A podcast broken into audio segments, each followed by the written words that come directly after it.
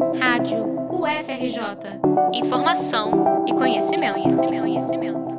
Como as universidades, enquanto lugares de produção de conhecimento, podem colaborar no enfrentamento da fome? Dados apontam que 6 em cada 10 casas que são chefiadas por mulheres estão em situação de insegurança alimentar. 65% dos lares comandados por pessoas pretas ou pardas convivem com a restrição alimentar em qualquer nível. Em 18% deles, as pessoas passam fome. No estado do Rio, são 16% da população vivendo em insegurança alimentar grave, 61% com renda per capita menor que um salário mínimo e 53% desempregadas. Esses dados foram expostos pela professora de nutrição da UERJ, Juliana Casimiro, na abertura estadual da Jornada Universitária em Defesa da Reforma Agrária, no Rio de Janeiro.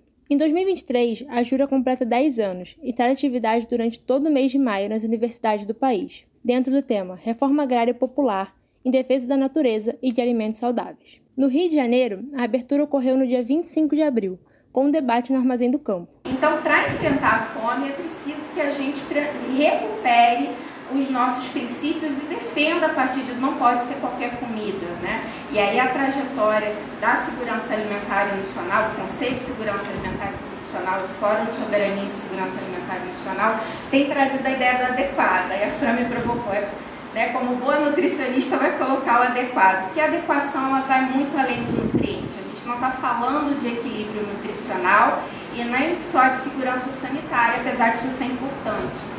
A gente está falando que essa adequação, segundo o documento de 2007 do CONSEA, ela precisa expressar aspectos do desenvolvimento social e econômico, precisa estar baseado em um modelo de produção de alimentos que expresse soberania alimentar e que, ao mesmo tempo, ele revalorize a soberania, a, método, os métodos tradicionais de manejo e gestão ambiental, baseados no, nos conhecimentos acumulados pelas populações em íntima convivência com o meio natural e a otimização dos recursos disponíveis nos lugares para atender às necessidades de reprodução biológica, social e, seres, e dos seres humanos. Foi o que expôs Juliana Casimiro, ao falar sobre as contribuições das universidades na luta contra a fome. Também presente no debate, a coordenadora do MST no Rio de Janeiro, Heró Silva, e a vice-presidente da Associação Brasileira de Agroecologia, Fran Paula, contribuíram para a discussão. Heró falou das barreiras que a MST enfrenta na sua produção. A aquisição de semente, por exemplo, é um desses desafios. Para ter um alimento agroecológico, alimento orgânico, a gente precisa ter semente.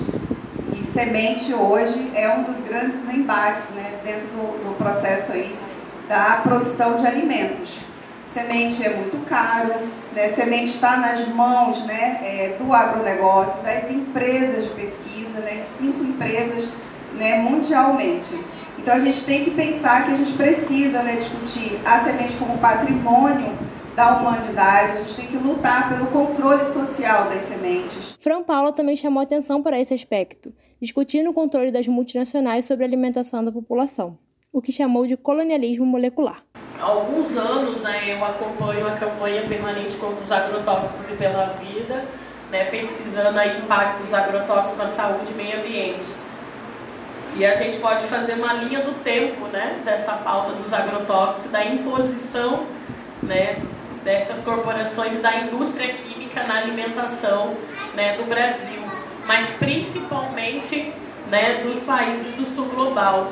Hoje nós temos uma, né, uma discussão em torno da campanha que ao fazer a denúncia né, dos impactos dos agrotóxicos, a gente viu aí a avalanche né, de registro nos últimos anos, o governo Bolsonaro liberou mais de 2 mil novos ingredientes, né, é, registros de agrotóxicos no país, é, mas é preciso que a gente também faça uma discussão da importância que, da, da importância não, da, da estratégia que é, né, que, que essas multinacionais investem para fazer um lobby né, no Estado e no, no Brasil, por exemplo, né, no nosso legislativo, para ter é, leis, né, projetos de leis, normativas que possam facilitar essa entrada de agrotóxicos. Né? A Jura vai atuar com oficinas e mesas de debate nas universidades até o dia 5 de junho. Pela UFRJ, as atividades serão mobilizadas em vários campi, como no Centro de Tecnologia, na Faculdade de Direito, na Escola de Serviço Social e também no Museu Nacional. Para saber mais, acesse a página Jura na UFRJ no Facebook. Reportagem de Júlia Mota para a Rádio UFRJ.